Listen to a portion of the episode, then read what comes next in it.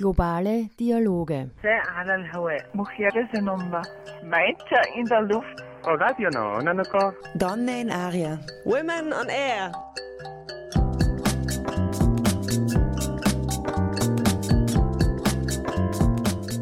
Immer abrufbar auf www.noso.at.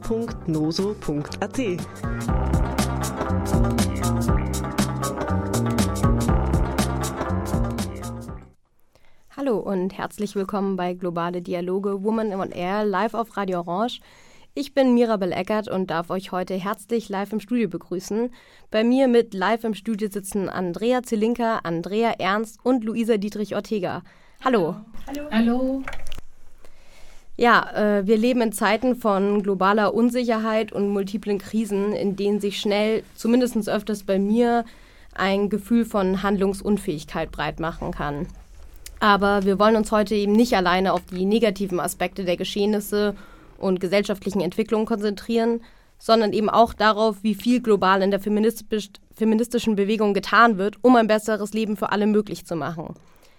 Auf diese globalen feministischen Bewegungen und Entwicklungen sowie damit einhergehende Handlungsperspektiven macht die Frauensolidarität seit nun 40 Jahren aufmerksam – Sie ist die einzige Publikation im deutschsprachigen Raum, die über eben jetzt vier Jahrzehnte Frauenstimmen des globalen Südens Platz und Gehör verschafft.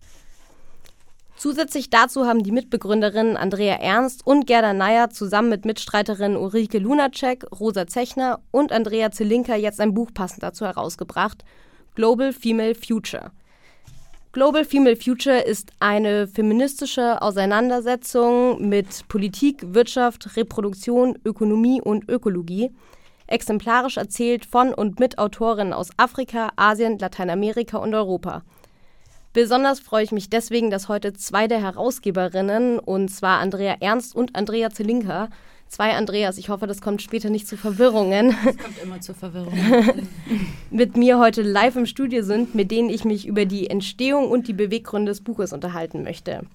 Ähm, Andrea Ernst ist, puh, da weiß ich gar nicht, wo ich anfangen soll, Publizistin, Dramaturgin und Regisseurin und war lange Redakteurin für den WDR und die ARD. Andrea Zelinka ist Redakteurin der Frauensolidarität, Mitarbeiterin im Roten Antiquariat Wien, Referentin für Öffentlichkeitsarbeit der Hungermacht, Profite-Filmtage sowie Podcast- und Radiomacherin. Schön, dass ihr beide heute mit mir live im Studio seid. Wer jetzt schon gut aufgepasst hat, hat auch mitbekommen, dass Andrea Ernst Mitbegründerin der Frauensolidarität ist. Ähm, also praktisch so die ganze Entwicklung miterlebt hat. Kannst du uns einen kleinen Einblick in die Geschichte der Entstehung der Frauensolidarität geben, Andrea? Ähm, ja, es ist natürlich, wenn man 40 Jahre sind, irgendwie, ähm, ja, sind einfach eine lange Zeit und ähm, nicht die gesamte Zeit kann ich äh, ja, in den wenigen Worten fassen und es wäre auch etwas äh, vermessen, weil ähm, das natürlich viele Wendungen hatte und viele auch äh, verschiedene tragende Frauen, die eine ganz wichtige Rolle gespielt hat. Ähm, das Entscheidende, und das ist mir einfach ganz persönlich noch in unheimlich guter Erinnerung, das ist tatsächlich das Gründungsjahr. Das war das Jahr 1982, das geprägt war von ganz starkem Aktivismus. Es war äh, die Zeit mit einer unglaublich starken Friedensbewegung. Es war die Zeit auch einer ganz, ganz starken Frauenbewegung. Und in dieser äh, Phase habe ich mit meiner damaligen auch Freundin, wir haben zusammen auch ähm, gemeinsam viel politische Artikel geschrieben und eben äh, vor allem sehr viel politisch miteinander im feministischen Bereich gearbeitet mit der Gerda Neyer. Ähm, sind wir getroffen auf weitere Aktivistinnen, also 1982, es ist also tatsächlich 40 Jahre her. Ich will die Namen sagen, weil äh, sie sind einfach wichtig, weil es halt auch ein historisches Dokument ist. 40 Jahre sind etwas sehr Ungewöhnliches für eine NGO in dieser Größe und ähm, deswegen sind wir auch stolz drauf. Dabei waren Sigrun Berger, eine ganz, ganz wichtige Mitstreiterin, die ähm, direkt Erfahrungen hatte äh, mit der Arbeit äh, im globalen Süden. Lissi Feiler, Eva Kreisky, Rosa Mauler, Mechthild Petritsch und Lore Ringel. Das ist jetzt ähm, eine Phase, in der wir zum ersten Mal äh, darüber diskutierten, ähm, dass wir die Entwicklungshilfe, so sagte man damals dazu, das gibt es heute gar nicht mehr, dieses Wort, weil man sagt dazu heute internationale Zusammenarbeit. ähm, analysiert haben unter feministischer äh, Perspektive, unter einem feministischen Blick und die Frage gestellt haben, ähm, wohin gehen eigentlich diese Gelder? Wer bekommt sie? In welche Hände kommen sie? Zu welchem Zweck? Äh, für, wer verwendet sie für was? Und in dieser Analyse wurde deutlich, also auch in dem kleinen Österreich, dass dieses Geld einfach fast ausschließlich in Männerhände kommt und äh, in sehr geringem Ausmaß eigentlich äh, oder in fast gar keinem Ausmaß. Es gab gar keinen Blick und keine Perspektive darauf, den Frauen äh, zugutekommt. Und wir haben äh, diese Frage dann einfach tatsächlich auch aufgedröselt und in Kooperation mit den sogenannten, auch das gab es damals als Begriff, das kann man sich heute gar nicht mehr vorstellen, die hießen nämlich mitreisende Ehefrauen. Das waren die sogenannten Frauen, die mit den Entwicklungshelfern mitgereist sind. Das waren ja meistens Familien, die selber auch Kinder hatten und die da eine unglaubliche Arbeit auch leisteten, aber eine ganz ähm, unterbelichtete, ähm, ungesehene, eigentlich ungesehene Rolle hatten. Das war damals die wichtige Sigrun Berger, die das auch äh, gut formuliert hat. Und aus dieser Perspektive haben wir gesagt, wir wollen ähm, das einfach nicht länger akzeptieren. Das Geld, das gemeinsam erwirtschaftet wird von in Österreich, ähm, ausschließlich in der internationalen Zusammenarbeit Männern zugutekommt. Und wir fordern, dass eine Sichtbarkeit und äh, nicht nur die Sichtbarkeit, sondern die Rechte der Frauen in, den, in der südlichen Hemisphäre ähm, sichtbar werden und, und artikuliert werden. Und haben dann das erste Entwicklungshilfeprojekt, nämlich für Blumenarbeiterinnen in Kolumbien, ein Informationszentrum für die Blumenarbeiterinnen mit aktiv unterstützt. Aus dem ist dann die ganze Organisation entstanden. Wow, äh, danke für diese spannenden Einblicke. Da merkt man auch schon, wie viel in 40 Jahren passiert ist, aber auch eben, wie viele Kämpfe von Frauen global schon gekämpft worden sind und ähm, was auch daraus entstanden ist. Weil, wie du gesagt hast, es ist nicht typisch, dass 40 Jahre so eine NGO sozusagen so besteht. Ähm, Stichwort entstanden. Ich habe ja eben schon erwähnt, dass ihr ein Buch herausgegeben habt, Global Female Future. Vielleicht ist das die erste Frage an die andere Andrea, Andrea Zelinka. Was war die Motivation oder die Beweggründe, so ein Buch herauszugeben?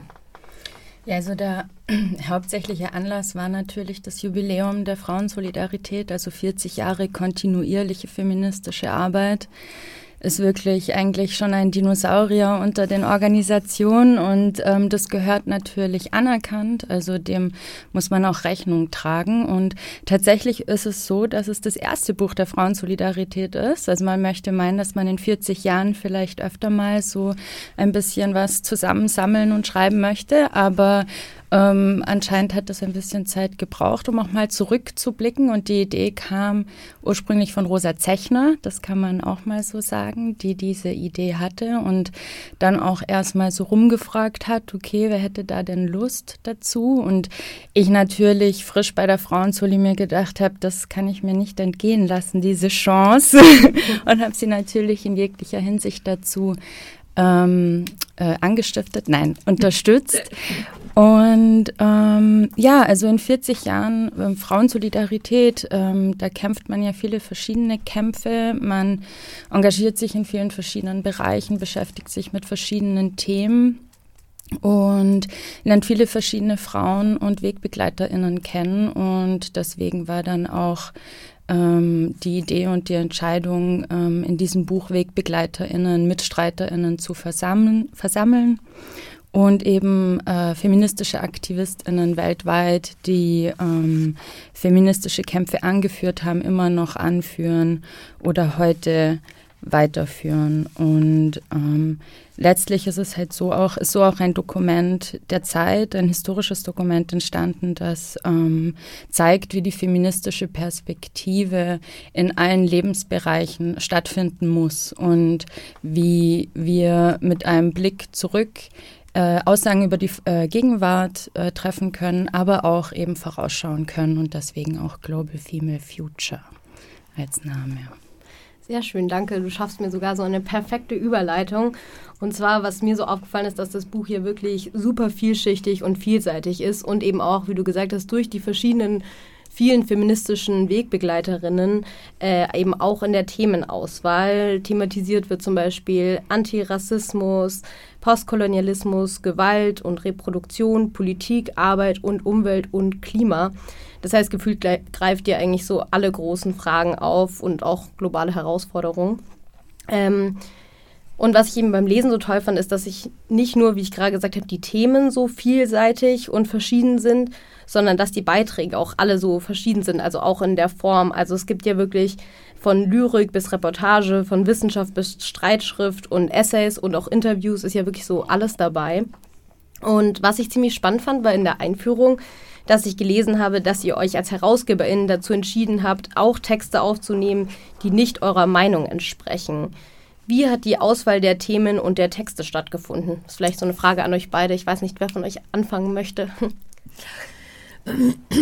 Ja, ähm, die Auswahl war eine. Jetzt sitzt mir ein Frosch im Hals, den muss ich jetzt kurz weghusten. Ähm, es ging eigentlich tatsächlich darum, äh, das hast du jetzt auch gut gesagt, dass wir, wir wollten einen sehr breiten Boden spannen, ähm, der ähm, eben auch in die Zukunft weist. Das heißt, es war auf jeden Fall klar, wir müssen die Hauptthemen, die feministisch diskutiert werden, drinnen haben. Und die gehen ja tatsächlich von Klima über Politik bis äh, alles andere. Dann haben wir auf jeden Fall die Perspektive drinnen haben wollen, dass wir Frauen des Südens auswählen, die uns ihre Perspektive schildern. Dass die nicht unbedingt auch immer mit unseren Meinungen äh, übereinstimmt, äh, war uns von Anfang an auch ähm, klar. Es war uns nur wichtig, dass wir tatsächlich ähm, eine Inspiration in jedem der einzelnen Artikel haben. Das heißt, dass etwas nach vorne weist und zeigt, wie ähm, Gesellschaft gestaltet werden kann. Egal wo, ob nördliche oder südliche Halbkugel. Ähm, Im Überlegen und Strukturieren der Kapitel entstanden dann natürlich auch die jeweiligen Möglichkeiten, welche Kolleginnen und äh, Autorinnen können wir ansprechen, welche kennen wir schon, welche wollen wir sozusagen über andere Verlage erreichen und haben dadurch am Anfang schon ein sehr breites Spektrum gehabt, das vor allem aber auch daraus sich speist, dass er die Frauensolidarität die einzige Zeitschrift im deutschsprachigen Raum seit 40 Jahren herausbringt, in der Frauen des Südens ihre Stimme auch haben und ihren Platz haben. Das heißt, es gibt eine unheimlich reiche Erfahrung mit Autorinnen in Asien, Lateinamerika und Afrika. Und das heißt, diese Möglichkeit, diese anzusprechen, hatten wir ja schon. Und das ist wahrscheinlich auch ein Buch, warum man nicht, Grund, warum man nicht vorher schon ein Buch geschrieben hat, weil es nämlich die Zeitschrift gibt. Das heißt, wir haben ja immer publizieren können, es wurde immer publiziert. Ähm, die Auswahl, die dann getroffen wurde, haben wir aufgeteilt unter uns Herausgeberinnen und haben dann die Artikel redigiert. Okay, äh, hast du noch was dazu zu ergänzen? Ja, ich glaube, ich würde noch äh, ergänzen, dass ähm, dem Buch ja eine globale Perspektive zugrunde liegt und Feminismus an sich, also es gibt schon eine starke dekoloniale Kritik am Feminismus als eine eurozentrische europäische Erfindung, die Kritik am weißen Feminismus und ich finde, ähm, dass die Vielfalt im Buch e und, und auch die unterschiedlichen unterschiedlichen Textformen und die unterschiedlichen Ausdrucksformen und Lebensrealitäten, die da zur Sprache kommen, eben auch zeigen, dass äh, Feminismus vielfältig ist und unterschiedlich ausschauen kann und soll und darf und dass feministische Antworten auf die Probleme unserer Zeit, es gibt eben nicht eine Antwort auf, auf die Probleme und nicht eine Lösung, sondern sie sind unterschiedlich, sehen unterschiedlich aus, sie sind kontextabhängig und ähm, und das ist auch gut so. Voll. Also ich finde es auch nochmal super, was ihr gesagt habt, weil man ja schon auch immer sich wieder darüber Gedanken machen muss, dass es einfach gerade bei der Wissensproduktion einfach global gesehen noch massive Asymmetrien gibt und dass deswegen einfach super ist, wenn es möglichst viele Medien gibt, die ja global Stimmen hörbar oder lesbar machen. Ähm, Genau, bevor wir jetzt thematisch ein bisschen tiefer in das Buch einsteigen wollen, machen wir eine kurze Pause, Musikpause. Andrea, du hast uns ein Lied mitgebracht, was dir immer wieder Kraft und Energie gibt. Was ist das für eins? Ja, auf das Lied bin ich erst vor kurzem gestoßen. Ähm, ich habe für die aktuelle Zeitschrift der Frauensolidarität zum Thema Revolution und Transformation ein Interview mit Rosa Butsch gemacht über die kurdische Freiheitsbewegung. Und da bin ich über das Lied Sherwano gestoßen von ähm, äh, Jetzt muss ich kurz nachschauen. Shero Hinde und Mehmoud Berazi. Und das ist ein Lied des kurdischen Widerstands, das auf Demonstrationen, das auf Beerdigungen und das auch an der Front gespielt wird. Und es ist sehr schön. Danke.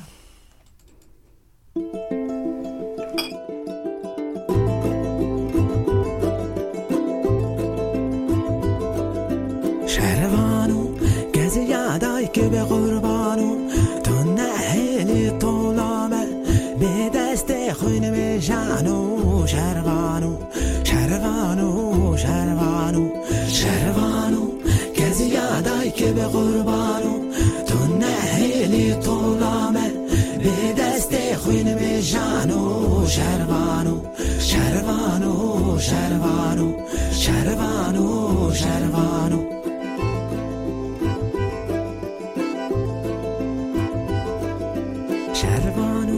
Känlengo ez gorite Dilke yare barate Tefengili sermillanuhu Şervanu Şervanuhu Şervanu Şervanu Källengo ez gorite Dilke yare barate Tefengili sermillanuhu Şervanu Şervanuhu Şervanu Şervanuhu Şervanu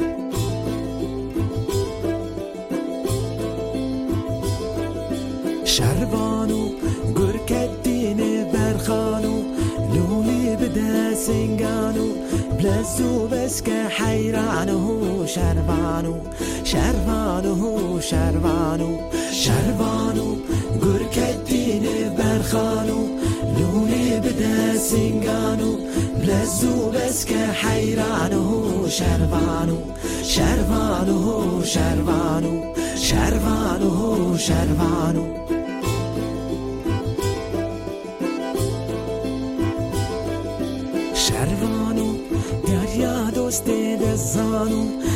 که سوران ازمانو یان چکادش منانو شروانو شروانو شروانو شروانو دریا دوست دزانو کس که سوران ازمانو یان چکادش منانو شروانو شروانو شروانو شروانو شروانو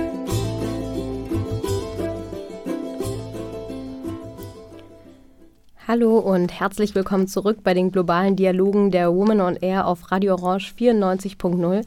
Ich bin Mirabel Eckert und bei mir mit im Live-Studio sind zwei der HerausgeberInnen des Buches Global Female Future, Andrea Zelinka und Andrea Ernst und Luisa Dietrich Ortega. Luisa, du musstest bis jetzt noch ganz still hier mit im Studio sitzen und kamst noch gar nicht zu Wort. Aber jetzt, wo es wir thematisch ein bisschen mehr einsteigen, du hast einen spannenden Beitrag im Buch geschrieben. Aber bevor ich deinen Beitrag vorstelle, stelle ich erstmal dich vor. Äh, Luisa Dietrich Ortega ist Politikwissenschaftlerin, Forscherin und Konsulentin im Bereich humanitäre Krisen, Konflikt- und Übergangsjustiz sowie Frauen-, Friedens- und Sicherheitsagenten und auch noch Obfrau der Frauensolidarität. Schön, dass auch du dir heute Zeit genommen hast, äh, mit Gerne. mir live im Studio zu sein. So, jetzt zu deinem äh, Beitrag. Dein Beitrag geht um die Rückkehr von Frauen in den Alltag, nachdem sie Streitkräfte in der lateinamerikanischen Guerilla-Bewegung waren. Was für ein spannendes Thema. Darf ich dich vielleicht zum Anfang kurz fragen, wie du überhaupt dazu gekommen bist, über so ein Thema zu schreiben? Ja, gern. Äh, tatsächlich über ein Praktikum.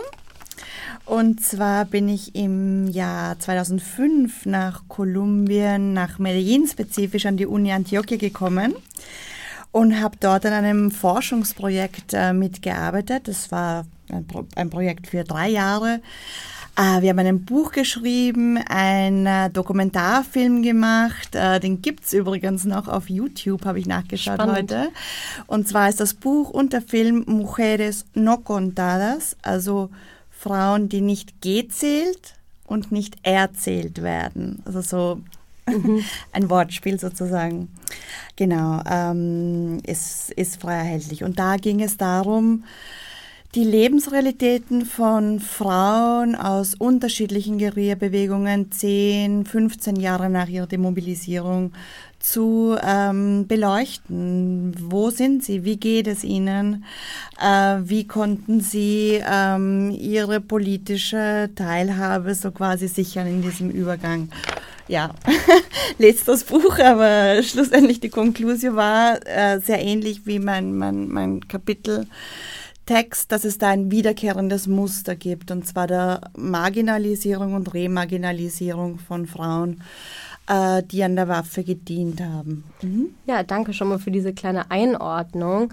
In deinem Beitrag schreibst du, dass eine Studie ergeben hat, dass die Beziehungen unter Genossinnen in revolutionären Bewegungen egalitärer sind als in der breiten Bevölkerung.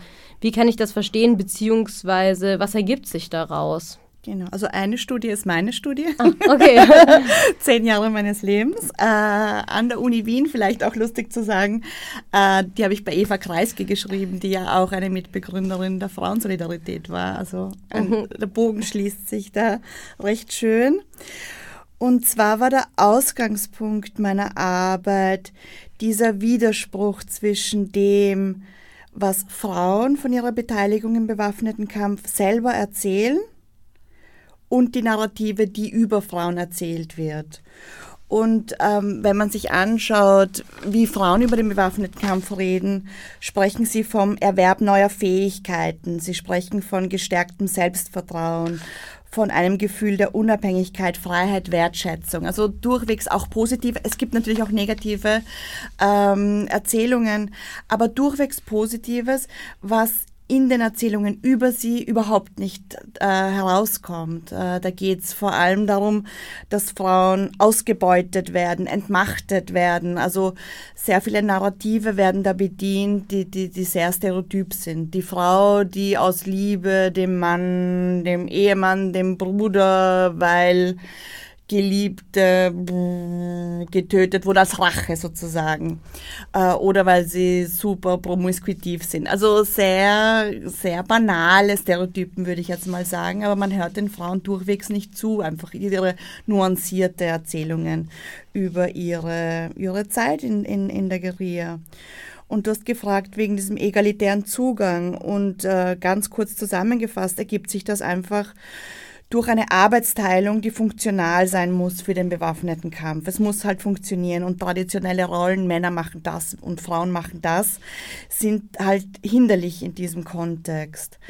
Ähm, besonders spannend ist, dass einfach diese Struktur der Kleinfamilie aufgebrochen wird. Diese Struktur des Status, Erziehung, Geld spielen dort weniger eine Rolle. Ähm, genau.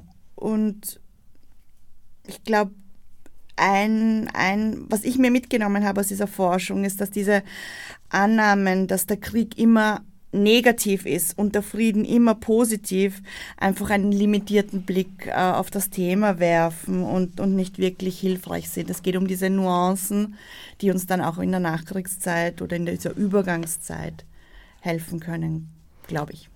Mhm, vielen Dank. ähm, Genau, du hast eigentlich auch gerade schon ein bisschen diese Nachkriegszeit sozusagen angeläutet. Ähm, eigentlich geht es ja eben in deinem Artikel mehr um die Zeit, wie auch dein Titel des Beitrags heißt, nach dem bewaffneten Kampf, um die Zeit danach. Wie ist es für Frauen, die gekämpft haben, wieder zurück in den Alltag zu kehren und äh, gibt es da wesentliche Unterschiede zu Männern? Mhm. Durchwegs unterschiedlich, aber was ich herausgreifen möchte, ist, dass manche Fre Frauen einfach den Frieden auch als Enttäuschung beschreiben. Und das ist eben nicht nur in Kolumbien oder Lateinamerika so, sondern das sieht man auch in anderen bewaffneten Konflikten. Das ist einfach eine Parallele, die sich ergibt und die uns zum Zuhören bewegen soll, nicht?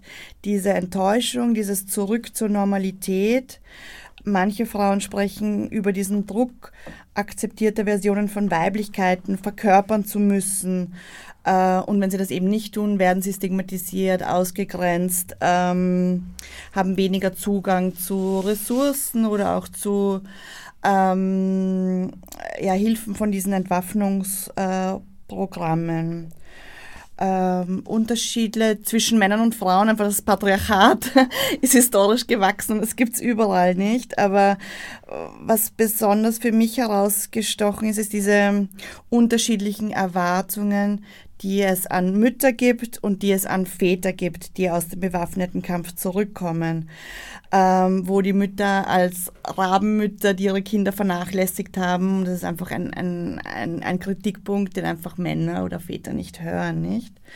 Ähm, und auch wichtig ist, dass den Frauen die politische Handlungsmacht abgesprochen wird, sodass sie einfach nur unterstützend tätig waren und einfach sowohl die politische Ideologie, Überzeugung, sowohl die Beteiligung und, und ähm, den Beitrag, den sie geleistet haben, einfach trivialisiert, nicht gesehen wird, heruntergespielt wird.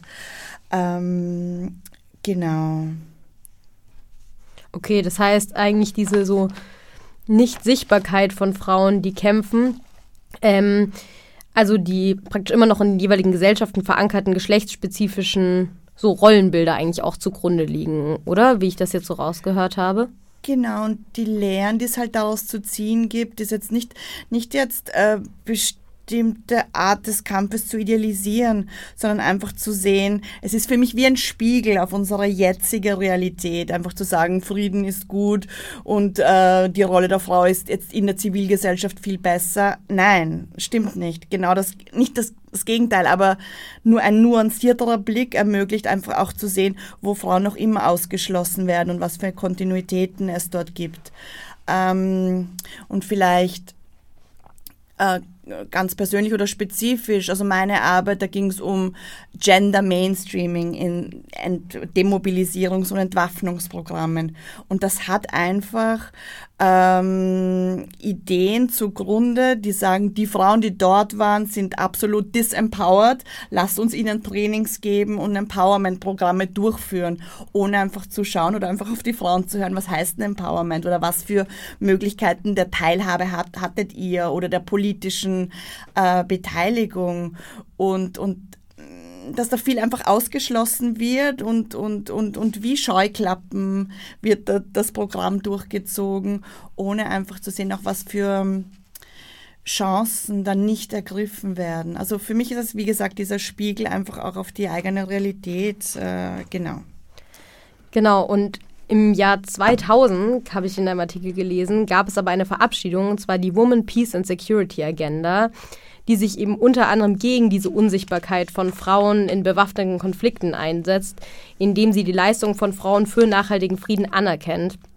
Ähm, das gilt aber jetzt nicht für alle Konflikte, oder? Die Frauenfriedenssicherheitsagenda von der UNO ist ein super wichtiger Meilenstein ähm, und seit über 20 Jahren äh, ermöglicht es äh, sowohl Resources, also Geld, aber auch Möglichkeiten, Frauen sichtbar zu machen in verschiedenen Phasen von Konflikt. Ähm, Bewältigung, sagt man, äh, aber auch auf unterschiedlichen Levels sozusagen. Die Frage, die ich mir hier stelle, ist für welche Frauen? Es ist dann oft für organisierte Frauen, es ist, sind für Frauen in der Zivil-, Gesellschaft, Bevölkerung, äh, aber auch Frauen, da geht es darum, die Frauenteilhabe in Verhandlungsteams zu stärken. Alles durchwegs wichtige Dinge. Aber die Rolle von Frauen im bewaffneten Kampf, ähm, wurde über die, die Verabschiedung von zehn Folgeresolutionen nach der Resolution 1325 des Sicherheitsrats der Vereinten Nationen sukzessive, ähm, ähm, würde ich sagen, rausgeschrieben. Da geht es in der ersten Stellung und in der, in der ersten Resolution äh, geht es spezifisch um Frauen und Männer die Ex-Kombatantinnen sind ähm, und dass ihre unterschiedlichen Bedürfnisse äh, wohl in die Programmierung mit hineingenommen werden äh, müssen. Über die Jahre verändert sich das aber. Es werden Frauen, äh, da wird nicht mehr über Frauen Ex-Combatants gesprochen. Dann wird äh, plötzlich das, das Thema von Reintegration, was vielleicht vor 10, 15 Jahren sehr spezifisch mit Kämpfer, Kämpferinnen verknüpft war, auf Frauen, ähm, Überlebende von sexueller Gewalt bezogen. Auch ein durchwegs wichtiges Thema. Ähm, genau. Das Problem, was ich hier sehe, ist, dass es so verwässert wird oder dass einfach diese Möglichkeit der Teilhabe von Frauenkämpferinnen nicht ausgeschöpft wird. Und hier sprechen wir von Ex-Kämpferinnen. Was ist mit den ganzen Frauen, die jetzt noch im bewaffneten Widerstand sind, nicht? Mhm. Ähm, in so vielen Konflikten weltweit, dass ich glaube, dass sie einfach einen wichtigen Beitrag leisten können. Okay, danke. Um jetzt ein bisschen auf das Thema so der Handlungsperspektiven zurückzukommen. Im Jahr 2016 gab es in Kolumbien ein Friedensabkommen. Was hat dieses beinhaltet und was hat sich daraus ergeben? Okay. Äh, die Friedensverhandlungen in Kolumbien 2016 waren bahnbrechend, möchte man meinen, äh, was die Inklusivität von äh, Geschlecht, Alter, Ethnizität angeht. Diese Themen wurden durchwegs mitgedacht. Es wurden sehr viele Consultations, äh, Beratungen, äh, fanden statt. Ähm, wichtige Reisen von frauenfeministischen LGBTIQ-Organisationen ähm, nach Havanna, wo die, wo die Verhandlungen stattgefunden haben. Äh, im, Im Dokument äh, ist es auch wohl äh, sehr, sehr präsent.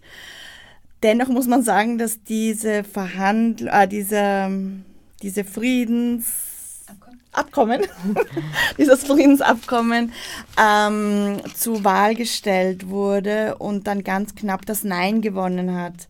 Und hier muss man sagen, dass vor allem die Menschen in den Städten, die nicht so stark und direkt betroffen waren vom Konflikt, für das Nein gestimmt haben und dass die überwältigende Mehrzahl von den Betroffenen in den vergessenen Regionen eben mit dem Ja gestimmt haben. Also das ist, glaube ich, ein wichtiges Thema. Mhm.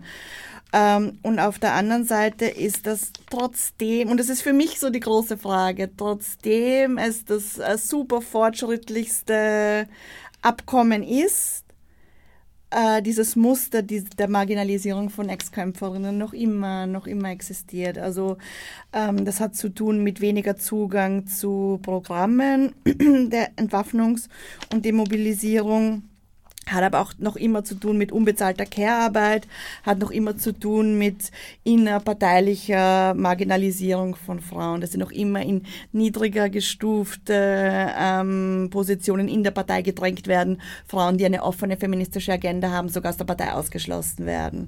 Äh, das ist die Realität äh, heute. Ja, es tut sich was, aber das Patriarchat hält sich auch dann fest und lässt nicht los. Ja. ähm, vielleicht als abschließende Frage an dich, äh, indirekt zu deinem Artikel. Ich habe das Gefühl, du hast das eigentlich schon mehrmals so angerissen, diese Frage im Laufe unseres Gesprächs gerade. Ähm, inwiefern würdest du sagen, lässt sich die Beteiligung von Frauen in Widerstandsbewegungen eben nicht als eine Unterordnung der patriarchalen Logik sehen, sondern als Form eines emanzipatorischen Akts und oder Empowerment? Das Wort ist ja auch schon mal gefallen. Genau. Also ich glaube, wir könnten da noch stundenlang weiter diskutieren, aber für mich ja, das Wichtigste ist, ist einfach äh, diese Sichtbarmachung der politischen Haltung äh, von Frauen, ihre aktuelle Rolle, die sie sowohl in Parteipolitik, aber auch in Versöhnungsinitiativen ähm, oder eben auch in ähm, auf Gemeindeebene einfach diesen, diesen unglaublichen Beitrag, den die Frauen leisten und gleichzeitig auch die erschütternde Statistik und zu sagen, dass, dass seit dem Friedensabkommen 200, 2016 über 400 äh, Kämpfer, Kämpferinnen, die sich selbst als Unterzeichnerinnen des Friedensvertrags äh, bezeichnen, ermordet wurden. Ähm, genau. Vielleicht abschließend auch noch zu sagen, okay, das ich spreche jetzt über die FARC, das war, war 2016, aber heute sehr aktuell äh, sitzt äh, die ELN äh, in einer Verhandlungsrunde in Mexiko und von 16 Verhandlern, Verhandlerinnen sind sechs Frauen. Und total spannend zu sehen, äh, wie das jetzt ähm, wie sich das jetzt, äh, das, das Patriarchat sich wieder ausspielt und auch was für Verhandlungsmöglichkeiten dann diese sechs Frauen ähm, in diesen Friedensverhandlungen haben und inwieweit diese Remarginalisierung nochmal stattfindet. Genau. Ja, danke für deine ganzen spannenden Be äh, Einblicke in deinen Beitrag. Bevor wir weitermachen und es gibt noch einiges zu besprechen, habe auch ich noch ein Lied mitgebracht und zwar von Pantera Blanco, Revolución Sera Feminista. Desde niña el rosado que vistió mi cuerpo en muñeca y maquillaje ocupaba todo mi tiempo. Años silenciándome para ser feliz al resto. No era yo feliz, quise apartarme de eso. Decidí no depilarme. También cambié mi aspecto, no callarme es mi lema. Resistir es mi mejor defecto. Y en efecto, la rabia sube y el miedo baja. Con las compas en la marcha, una sola voz se y avanzan mujeres con carácter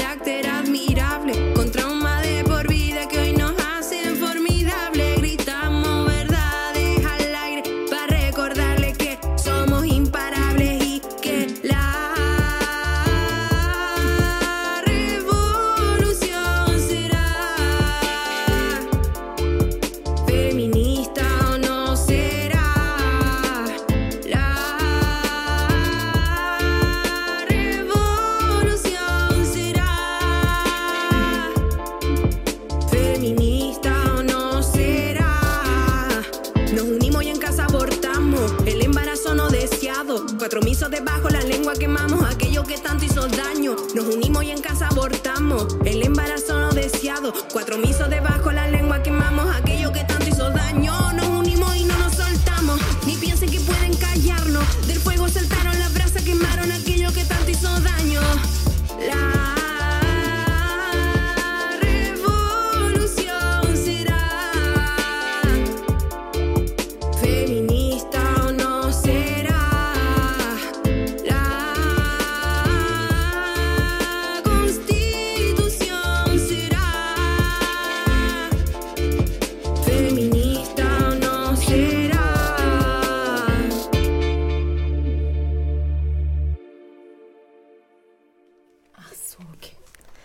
Andrea und Andrea, euch habe ich zwar als HerausgeberInnen des Buches vorgestellt, aber noch verheimlicht, dass ihr auch beide einen Beitrag geschrieben habt.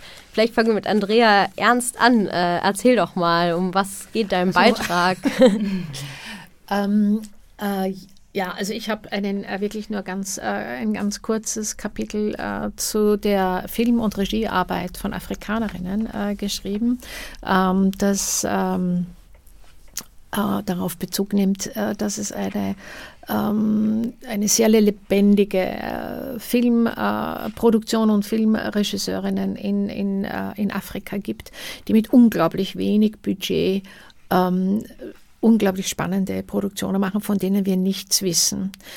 Ähm, oder fast nichts wissen. Man muss schon ein unglaublich spezialisierter, neugieriger Mensch sein, um etwas über afrikanische Filme äh, zu, äh, zu wissen und zu lernen. Und das führt mich eigentlich dazu, ich weiß, dass du gerne wissen möchtest, sozusagen, warum ich diesen Beitrag geschrieben habe, aber mir ist sozusagen in dem Nachdenken darum, was mir besonders am Herzen gelegen ist an diesem Buch, ähm, nicht nur diese 40 Jahre, die ähm, wir dann versucht haben, im Einleitungskapitel zu beschreiben, sondern vor allem das, was für mich selber als eine Erkenntnis neu ist. Wie, wie war ich vor 40 Jahren mit dem, was ich wusste über den äh, globalen Süden, über, die, äh, über das, äh, was wir auch von Befreiungsbewegungen wussten und uns natürlich auch solidarisiert hatten, alle das, was jetzt auch Luise erzählt hat. Ähm, und was, wie ist heute mein Blick und was, hab, was hat sich verändert in der Zeit? Und am stärksten ist für mich tatsächlich, deswegen passt es auch zu dem, dass ich nichts über afrikanische Filme weiß, ähm, die, äh, die weiße ähm, ähm, Sobriety, also diese, diese, dieses, äh, ähm, der weiße Blick ähm, auf die Länder des Südens. Und ähm, der ist sicher einer, der ähm, mir einerseits bewusst war, aber das ganz, was noch einmal so deutlich wurde in den letzten Jahren und vor allem für mich auch schon auch mit dem Buch, wie wenig ich tatsächlich von der Ideengeschichte, von der Konstruktion der eigenen Welt, dies der südlichen Hemisphäre weiß. Das heißt, dass mein eigener Blick stets getrübt ist von dem, was an Wissensproduktion ähm, ich aus dem Westen kenne. Und deswegen wollte ich einfach auch sagen, für mich war das wichtigste Kapitel, an dem ich gearbeitet habe, war tatsächlich Rassismus und Postkolonialismus.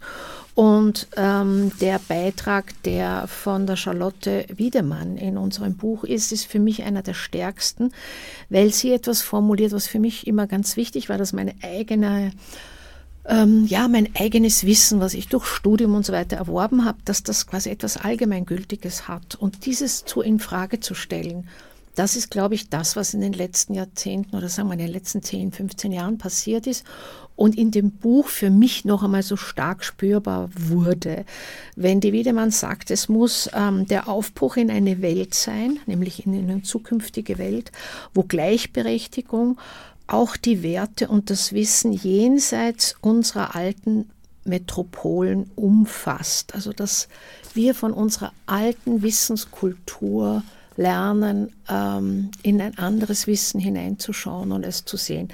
Ähm, das war sicher für mich das Zentrale, weil das aus feministischer Perspektive haben wir natürlich einen globalen Blick, aber wir wissen, also ich weiß nach wie vor zu wenig über das, was an Kultur, an Politik, an Handlung etc. In, in den, von den Frauen in Afrika produziert, gedacht, gestaltet wird. Und ähm, das wäre eigentlich das Plädoyer des Buches auch und ist für mich das Zentrale dieses Buchs. Ja, danke. Genau, das ist ja eigentlich auch echt nochmal das, was wir vorhin auch eh schon mal gesagt hatten. Eben, Feminismus ist vielleicht irgendwie oder hat einen globalen Ansatz, aber woher kommt das Wissen über feministische globale Bewegungen? Und das ist eben oftmals noch zu sehr zentriert auf den globalen Norden, gerade eben bei der Wissensproduktion. Ähm, apropos Wissen, Andrea Zelinka, ähm, du hast einen Beitrag geschrieben, er heißt Eine für alle über Sarah Hegazi. Wer war Sarah Hegazi? Weil ich wusste das nicht. Mhm. Ja, Sarah Hegazi ähm, ist bekannt geworden, weil es so ein, ein ikonisches Bild von ihr gibt, wie sie auf den Schultern von einem Freund, nehme ich an, sitzt bei einem Konzert von ähm, der ägyptischen Band Mashrou Leila und äh, eine Regenbogenfahne weht. Ähm, und dieses Konzert war insof ist insofern in die Geschichte eingegangen, als dass ähm, die Band einen offen homosexuellen Frontmann hat und es nach diesem Konzert Razzien gab durch die Polizei und es sind sehr viele Menschen in Haft gekommen und sie ist als einzige Frau in Haft gekommen und nach drei Monaten freigelassen worden. Nur die wiedergewonnene Freiheit hat äh, die Situation leider auch nicht wirklich für sie verbessert. Also sie hat dann ihren Job als Programmiererin verloren. Sie hat Anfeindungen aus der Familie ähm, erlebt und hat sich dann um politisches Asyl in Kanada bemüht und das auch bekommen. Und ist dann nach Kanada und hat versucht, dort einen Neuanfang zu starten ähm, und auch sich sofort wieder in politische und soziale Bewegungen impliziert und sich darin engagiert. Aber das hat äh, dann leider nicht gereicht, insofern sie an Suizid gestorben ist. Und ähm, diese Geschichte ist an sich eigentlich nichts Besonderes. Ähm, sie steht eben für so viele Menschen und Leben da draußen, die tagtäglich mit dieser äh, Gewalt und Schikane und Diskriminierung zu kämpfen haben, die von Individuen als vor allem auch durch den Staat oder vom Staat ausgeht. Und warum ich den, die Geschichte dann ausgewählt habe, ist, weil sie dann dennoch auch exemplarisch ist in der Intersektionalität, ähm, also in wie verschiedene Gewaltformen und Unterdrückungsformen zusammengehen, weil sie halt Gewalt erlebt hat, weil sie eine Frau ist, weil sie lesbisch ist, weil sie nicht an Gott geglaubt hat in dem Kontext, im ägyptischen Kontext, weil sie Kommunistin war oder Aktivistin. Ähm, und dann später in Kanada, weil sie Migrantin ist. Weil nur weil man halt politisches Asyl erfährt, heißt es ja noch lange nicht, dass man mhm. dann auch alle Versorgungsleistungen bekommt, die ein Mensch mit so einer Biografie brauchen würde. Und daher fand ich, fand ich das interessant zu erzählen, ähm, einfach um, um halt darauf hinzuweisen, auf wie vielen verschiedenen Ebenen Gewalt stattfinden kann und wie wichtig es ist, die, dies auch kom diese Komplexität auch zu begreifen aus feministischer Perspektive. Mhm. Ja, äh, danke euch beide, dass ihr auch erstmal so einen Einblick in eure Beiträge gegeben habt.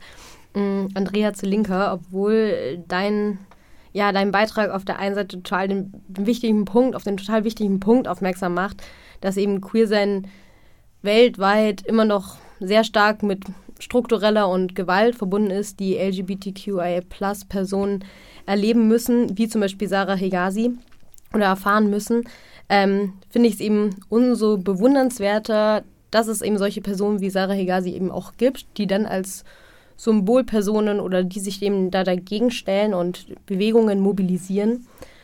Und ich muss sagen, generell fand ich das super toll, dass ich, ähm, als ich das Buch gelesen habe, dass obwohl eben viele Themen auf den ersten Blick echt nicht rosig sind oder vermeintlich eben negative, ähm, auf negative gesellschaftliche Phänomene und Strukturen aufmerksam machen, dass dennoch so viele verschiedene globale Handlungsperspektiven aufgezeigt werden. Also dass das Buch so sehr agency-orientiert ist. Und äh, vielleicht kurz zur Kontextualisierung. Agency ist ein Begriff aus den Sozialwissenschaften und beschreibt in etwa die Fähigkeit oder die Macht eines Individuums oder einer Gruppe, wirksam in die gesellschaftlichen Verhältnisse einzugreifen oder diese zu lenken.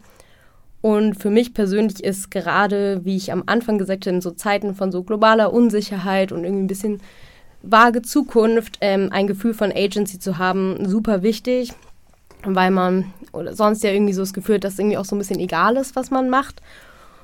Und ähm, ja, besonders viel Agency verspüre ich, wenn man das so sagen kann, eben im Kollektiv, dass ich nicht das Gefühl habe, so diese diese Ansichtssache, irgendwie du als Individuum musst etwas machen oder auf dir liegt die ganze, die ganze Verantwortung, sondern eben in einem Kollektiv und deswegen sich so zusammenschließen. Und deswegen gibt es mir sehr viel ein Gefühl von Agency, wenn ich Beiträge in einem Buch lese und darüber lese, wie viele feministische Bewegungen es global gibt. Und auch wenn ich selbst auf Demos bin, weil ich mich dann auch so sehr fühle wie Teil eines Kollektivs und ähm, ja auch sehr viel handlungsfähiger. Wie ist das denn bei euch? Äh, was gibt euch ein Gefühl von Agency? Ich weiß nicht, wer von euch dreien jetzt äh, anfangen möchte oder euch schon dazu was einfällt. Dann fange ich als äh, nachweislich Älteste in der Runde an, nachdem ich ja auf äh, nicht nur 40 Jahre politischen Aktivismus zurückblicke, sondern äh, eben mit diesem Buch, sondern generell auch auf ähm, eine ganz äh, lange Zeit feministische Arbeit ähm, mit meinem Beruf, aber auch daneben und, ähm, und in dem, was man äh, sozusagen noch an Ressourcen hat, außerhalb auch der Arbeitsbereiche. Und am schönsten ist natürlich dort, wo man es auch in die Arbeit integrieren kann. Also es ist ganz klar, dass das Einzige, was uns Kraft gibt, tatsächlich die soziale Erfahrung ist. Ähm, so wie du das auch ausgedrückt hast, ähm, es, es, gibt äh, immer wieder Einzelmenschen, die man äh, sozusagen in der, in, in, in wir leben ja auch als Menschen ausschließlich dadurch, dass wir äh, ähm, im Kontext und in der Zusammenarbeit mit anderen agieren. Also Alleine kann niemand, das weiß, weiß, wissen wir. Und das heißt, es trifft aber vor allem Veränderungsprozesse. Also alles, was wir verändern wollen, können nur wir mit anderen machen.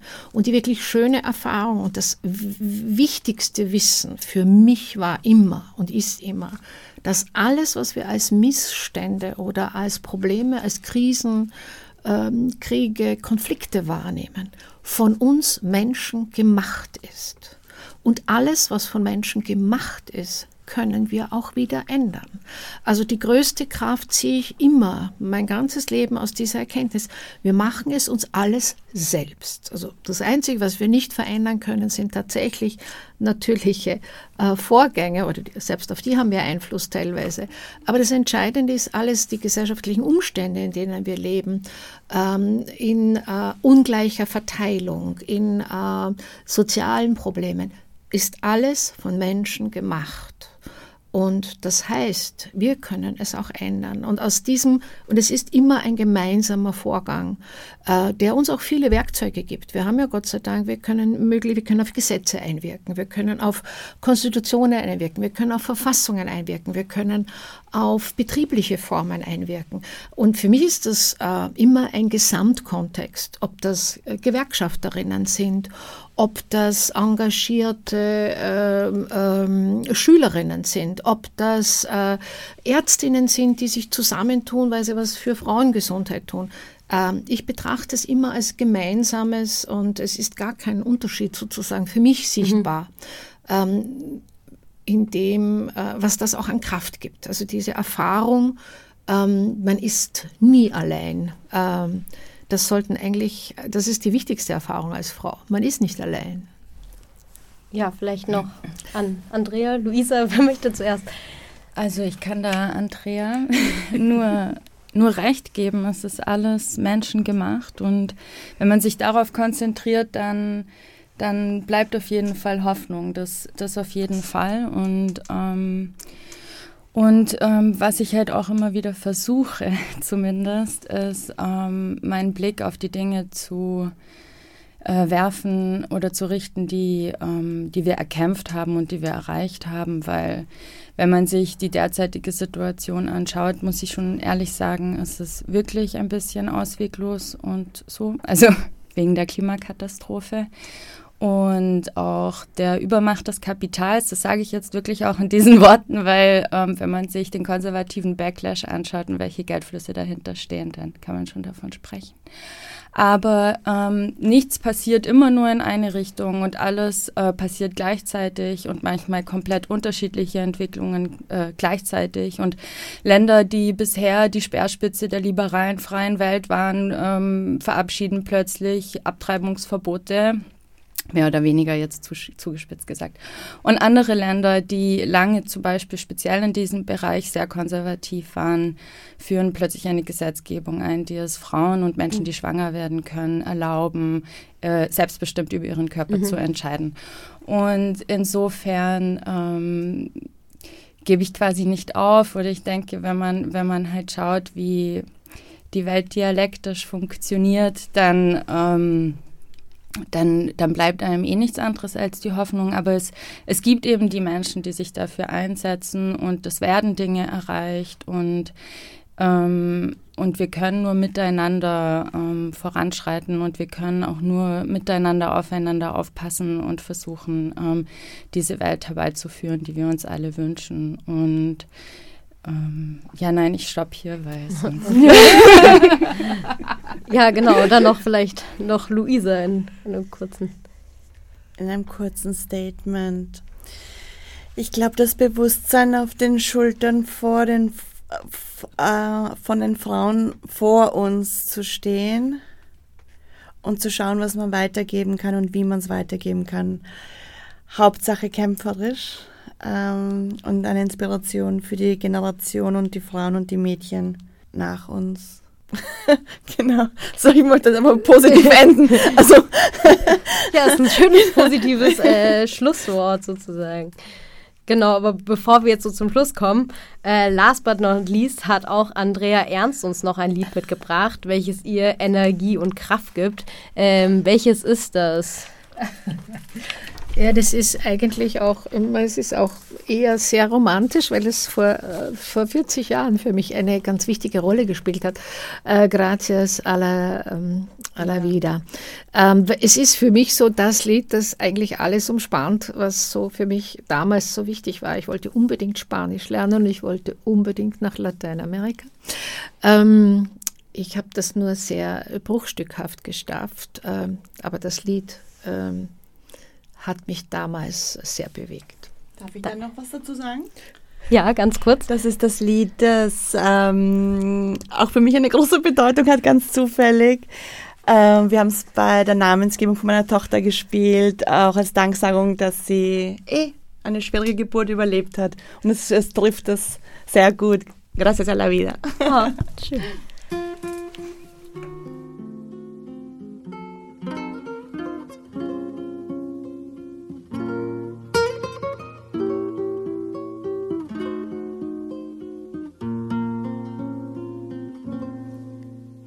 Gracias a la vida que me ha dado tanto, me dio dos luceros que cuando los abro, perfecto distingo lo negro del blanco y en el alto cielo su fondo estrellado y en las multitudes del hombre que yo amo. Gracias a la vida que me ha dado tanto, me ha dado el oído que en todo su ancho graba noche y días, grillos y canarios, martillos, turbinas, ladridos, chubascos y la voz tan tierna de mi bien amado. Gracias a la vida que me ha dado tanto, me ha dado el sonido y el abecedario, con las palabras que pienso y declaro, madre, amigo, hermano y luz alumbrando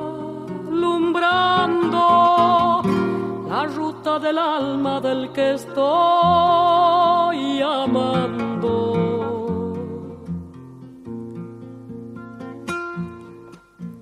Gracias a la vida que me ha dado tanto, me ha dado la marcha de mis pies cansados, con ellos anduve ciudades y charcos, playas y desiertos, montañas y llanos, y la casa tuya, tu calle.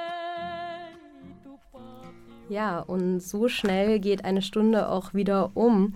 Ich bedanke mich bei euch, Luisa, Andrea und Andrea, fürs Kommen und für eure spannenden Beiträge. Danke, danke, dir. danke. Genau. Ähm, die ganze Sendung zum Nachhören gibt es bei www.noso.at. Tschüss und danke fürs Zuhören.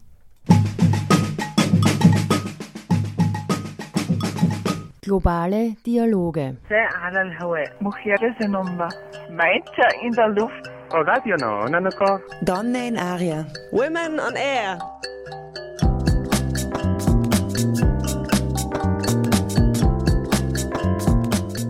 Immer abrufbar auf www.noso.at.